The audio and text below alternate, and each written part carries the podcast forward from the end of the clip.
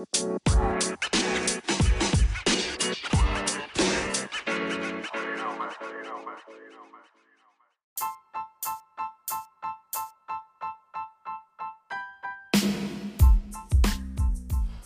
galera do Blabla Diesels Podcast, tudo bem com vocês? Aqui é Vinícius Surita, estou trazendo para vocês hoje mais um novo episódio aí é, para vocês curtir, para vocês refletirem, que seja uma bênção na vida de vocês, uma crônica, um texto que a gente elaborou agora. A fábrica de criatividade está bombando, enquanto estiver fluindo a gente vai trazendo para vocês, ok? Um grande abraço, Deus abençoe, vai!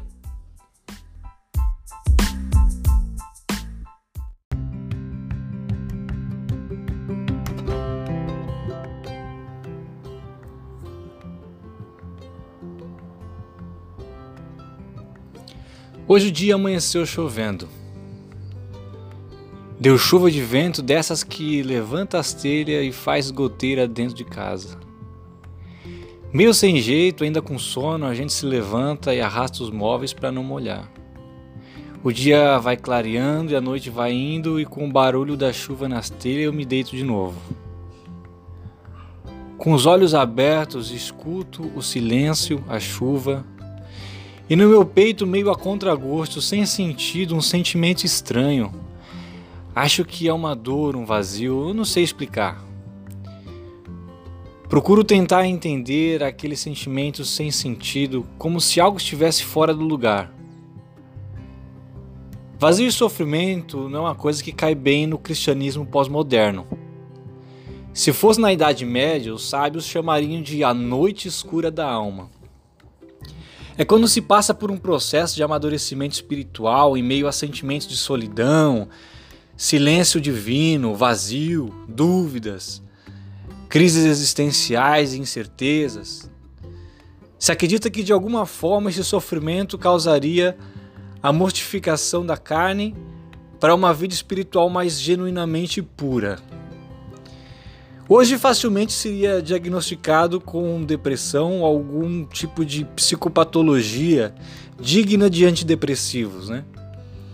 Me pergunto se não tratariam hoje a espiritualidade de João da Cruz e Teresa d'Ávila como doença e se não encheriam de remédios por isso.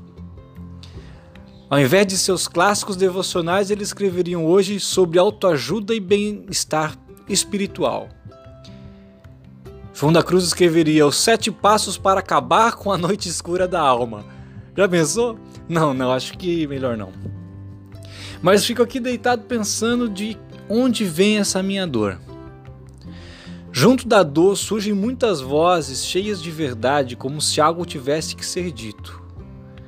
Eis que surge então a imagem de um boi, pronto para debulhar seu cereal, cheio de apetite, mas com suas patas e sua boca amordaçada. Imediatamente me lembro da passagem da Bíblia que diz para não amordaçar o boi enquanto ele debulha o cereal. De uma forma ou de outra, meus sentimentos encontraram um sentido nessa metáfora. Me identifiquei com aquele boi amordaçado. Eu só queria continuar debulhando o cereal mas me senti como se tivessem atado os meus braços, pernas e a minha boca. Logo as coisas para aquele boi foi ficando sem sentido.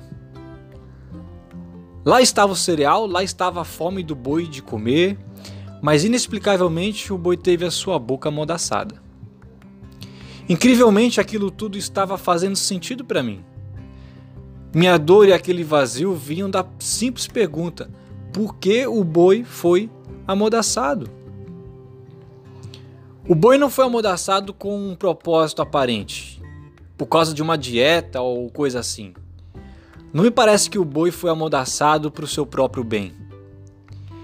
Ele só queria continuar debulhando cereal. Não era a maior coisa do mundo, mas aquele propósito fazia sentido para ele. Por que o boi foi amordaçado enquanto debulhava o cereal?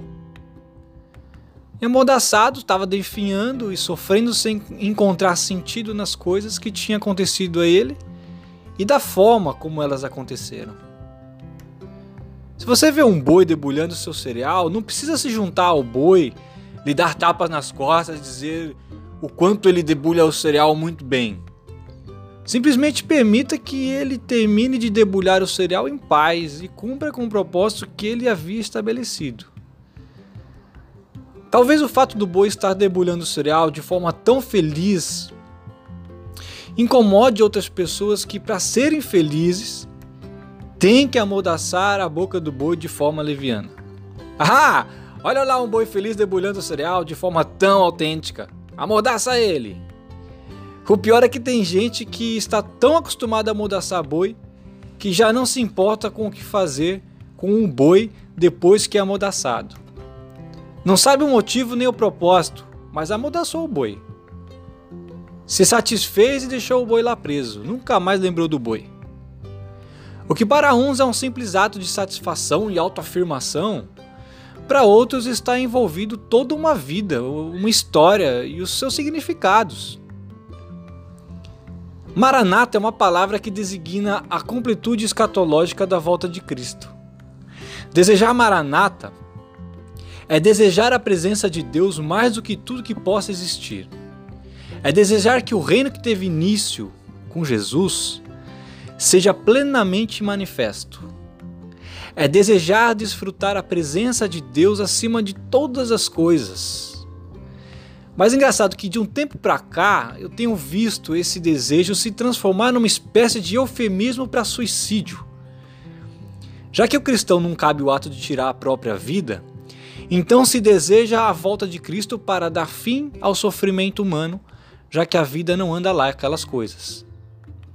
Já que está tudo ruim e eu aqui com minha boca de boi amordaçada, então eu vou clamar pela volta de Jesus para que assim meu sofrimento acabe.